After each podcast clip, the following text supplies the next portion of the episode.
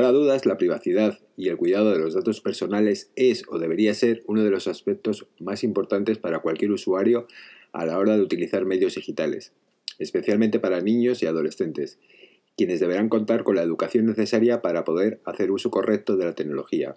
Por eso, en esta oportunidad, queríamos analizar qué datos recopilan los navegadores y cómo lo hacen.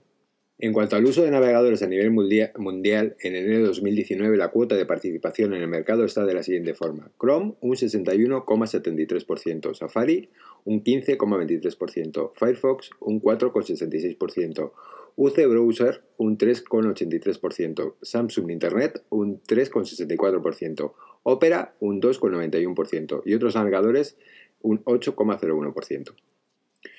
Google Chrome es el más utilizado, pero ¿es la mejor alternativa si pensamos en la privacidad del usuario? De hecho, basta con revisar la herramienta de Google Mi Actividad para saber qué información se almacena de forma cronológica. Al acceder a la herramienta veremos las búsquedas y, sitios web, que visitamos, incluso en productos externos eh, como YouTube o, en cualquier, o de cualquier dispositivo Android asociado a una cuenta de Google. Según Google, los datos se guardan para, para, ofrecer una experiencia más personalizada, y la verdad es que es así, pero también usan esta información para tener un patrón de nuestros hábitos. El principal negocio de Google es la publicidad, por lo que ceden esta información de forma anónima, o eso es lo que nos dicen ellos, a otras empresas para que nos ofrezcan productos y servicios. Visto esto y pensando en la privacidad, pensaríamos en utilizar la opción del navegador llamada modo incógnito. Al navegar en, modo incógnito, el navegador no guarda cierto tipo de información, pero realmente qué guarda y qué no.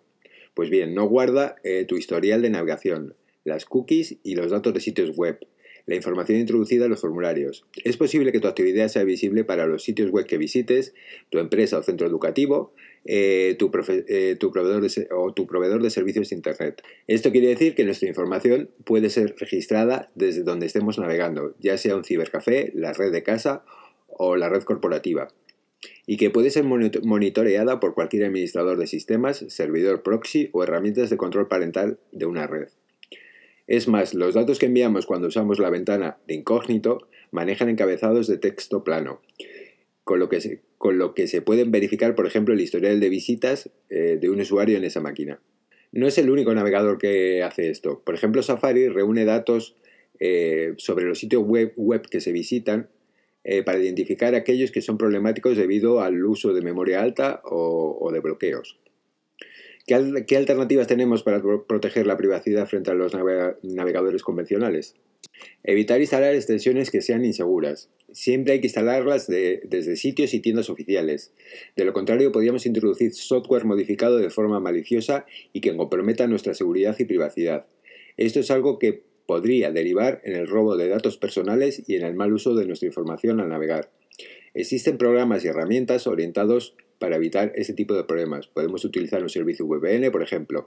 De esta forma, nuestras conexiones van cifradas y evitamos el riesgo de filtrar datos e información personal. Otra cosa que podemos hacer es utilizar el motor de búsqueda DuckDuckGo.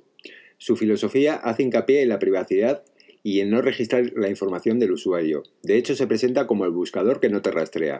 Este servicio utiliza un motor de búsqueda híbrido que emplea información de los sitios web como Wikipedia y se basa en la API de motores de búsqueda como Yahoo y Google, además de usar eh, su propio rastreador, pero no guarda información del usuario, con lo cual cualquier persona haciendo la misma búsqueda obtendrá los mismos resultados. La opción Redirect, eh, activada por defecto, impide que los sitios web eh, a donde llegues tengan conocimiento de los términos empleados o de cualquier dato personal asociado a la búsqueda. El buscador no recopila ni comparte tu información y no ofrece resultados promovidos y la publicidad que muestra que no es personalizada y va destinada a la financiación del proyecto puede ser desactivada en las configuraciones. Además, sus opciones de configuración permiten cambiar la apariencia del buscador, los colores, fuentes y temas a usar. La última opción de la que os quería hablar hoy es de la Rector. Solemos asociar este, este navegador a actividades ilícitas por ser eh, la herramienta más conocida para navegar por la dark web, eh, con lo que ello implica. Pero Tor es eh, muy utilizada en el mundo de la investigación periodística y científica, ya que no deja rastros en la red del usuario ni en el servidor que estás visitando la información que se transfiere a través de, eh, del navegador Tor viaja completamente cifrada, haciendo más complejos el seguimiento. Sin entrar en detalles, Tor implementa una técnica llamada Onion Routing, haciendo referencia a las capas de la, cebolla. En lugar de conectarse directamente al servidor eh, que se busca, la computadora del cliente solicita eh, a un servidor de direcciones Tor una lista de nodos y a partir de ahí elige un camino aleatorio para llegar a la página web deseada. Pero en la vida no todo, es color, eh, no todo es color de rosa y hay riesgos asociados al uso de, la red Tor. Puede ser utilizado para evadir protecciones instaladas en la red, siempre y cuando no estén configuradas de manera adecuada. Por ejemplo, en el ámbito de empresa, además de tener eh, solo un firewall, eh, también es importante contar con un control de, aplicaciones. Dentro de Tor también se encuentra algo bastante más peligroso llamado Deep Web. En la Deep Web se publica todo tipo de información que generalmente es conocida como es considerada como ilegal en la red convencional.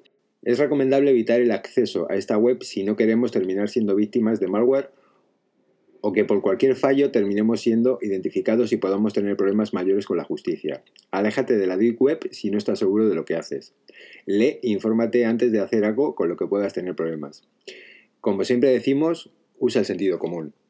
Bueno, y hasta aquí el episodio de hoy. Eh, solo os quería comentar una cosa más. Esta semana he escuchado en otro podcast algo que me resultó muy gracioso y que dice así, es malo pedir, pero es peor robar. Por lo que te pido que nos dejes tus comentarios y valoraciones. Para nosotros es muy importante y solo te llevará un minuto hacerlo. Puedes ponerte en contacto con nosotros mediante nuestra cuenta de Twitter, arroba adfpodcast, o mediante nuestra cuenta de correo contacto arroba Gracias por escucharnos y nos vemos muy pronto.